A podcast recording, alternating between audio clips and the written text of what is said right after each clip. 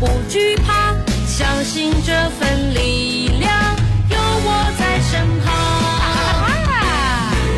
啦啦啦啦啦啦啦啦啦啦啦啦啦啦啦，阳光照耀我的脸庞。啦啦啦啦。各位，以下內容更精彩，請繼續收聽。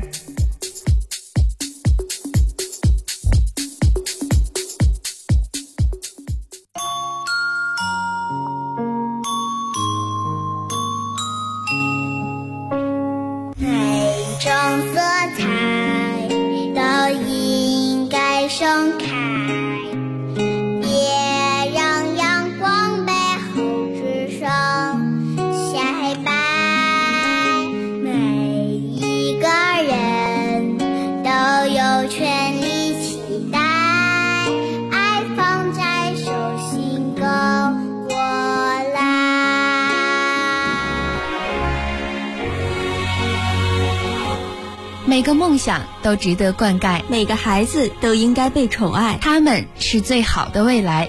这里是同声同唱。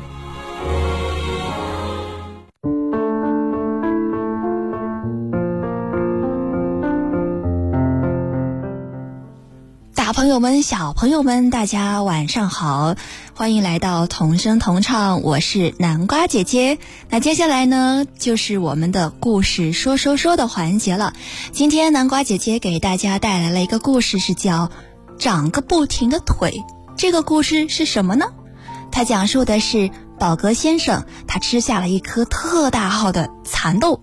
他的左腿啊就开始不停地生长，伸过树林，伸过大桥，伸到大街上。就在大人们全都是惊慌万分、束手无策的时候呢，一个小女孩就用简单到不可思议的方法，让宝格先生的腿乖乖地回到了原位。故事戛然而止，却是留给了我们一个寓意深长的回味。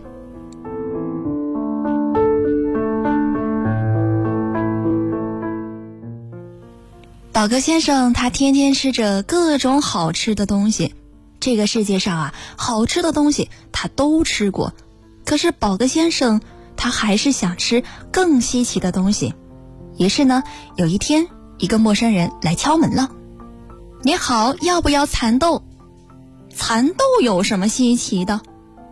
这个宝格先生撇了撇嘴，“哦不，这可不是普通的蚕豆，您瞧。”这个陌生人的皮箱里啊，就躺着一个特别特别大的蚕豆。看到它，宝格先生的口水都流出来了。哇，这太稀奇了！请你一定是要把它卖给我。这时候呀，宝格先生就把它买下来了。他立刻就把他买来的这个特大号的蚕豆煮熟，吧唧吧唧的吃了起来。嗯，太好吃了！我还从来没有吃过这么好吃的蚕豆呢。后来，这个宝格先生呢，他就一口气的把这个蚕豆吃了个精光。然后，你们猜发生了些什么事呢？宝格先生的左腿忽然变长了，嗖的伸了出去。哎呀，怎怎么回事呢？宝格先生他吓了一大跳，他这条腿啊，就冲出房子，嗖嗖嗖，不停的向前伸去。穿过树林，不停的向前伸去，朝着别人家的房子，不停的、不停的向前伸去，也不管人家是不是在吃饭，他就穿过大桥，不停的、不停的向前伸去，最后他的腿啊伸到了城里去，可他还是不停的、不停的向前伸呀伸的，那怎么办呢？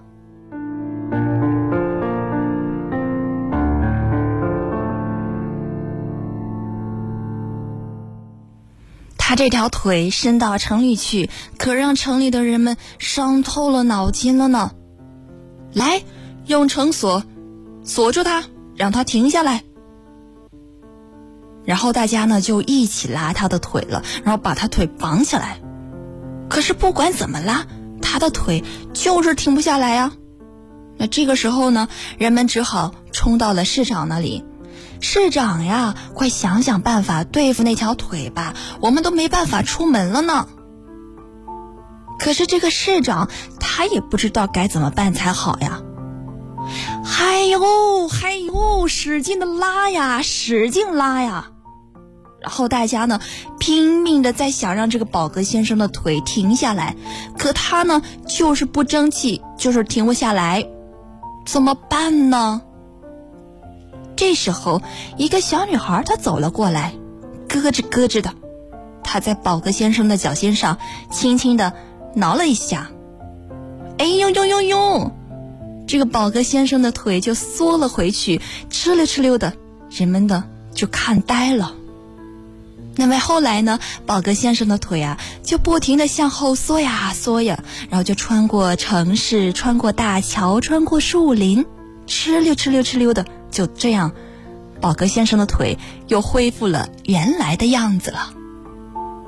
然后宝格先生他回到家，长长的舒了一口气，他说：“呼，我还以为他回不来了呢。”在那以后啊，他就发誓。再也不敢吃大蚕豆了，我可不想我的腿伸到那么那么远的地方去呢。而且呀，他有一点怎么也是想不明白，我的脚心为什么有点痒痒的呢？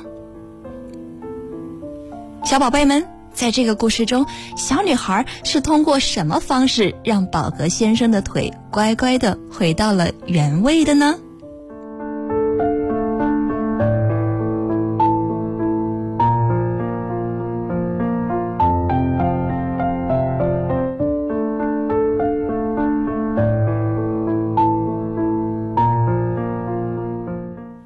这个宝格先生呀，他因为吃了这个特大号的蚕豆，然后呢，他的腿就长个不停，伸到这个大城市的中心里，伸到很远很远的地方。然后呢，这个城市里的人们啊，就是无法出门了。可是他们大家都是以为这个没有办法解决了，就是想把他的这个长腿给绑住。可是就遇到了一个小女孩，她用最原始的一个方法，把这个宝格先生的腿让他缩回去。那么她用的是一个什么样的办法呢？就是挠了一下这个宝格先生的脚心，然后他就缩回去了。所以这个故事呢，就是告诉了我们一个大道理，就是。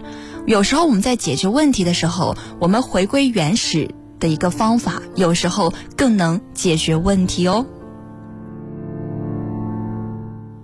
好了，那今天的同声同唱呢，就到这里要跟大家说再见喽。这时间过得非常的快，但是呢没有办法哦。那下一周呢，南瓜姐姐依然是在这个直播室等着大家一起来收听南瓜姐姐的节目。下一周呢，南瓜姐姐继续给大家带来非常有趣的一个故事，然后非常有趣的英文儿歌，然后还是继续带着大家向着快乐出发，向世界出发。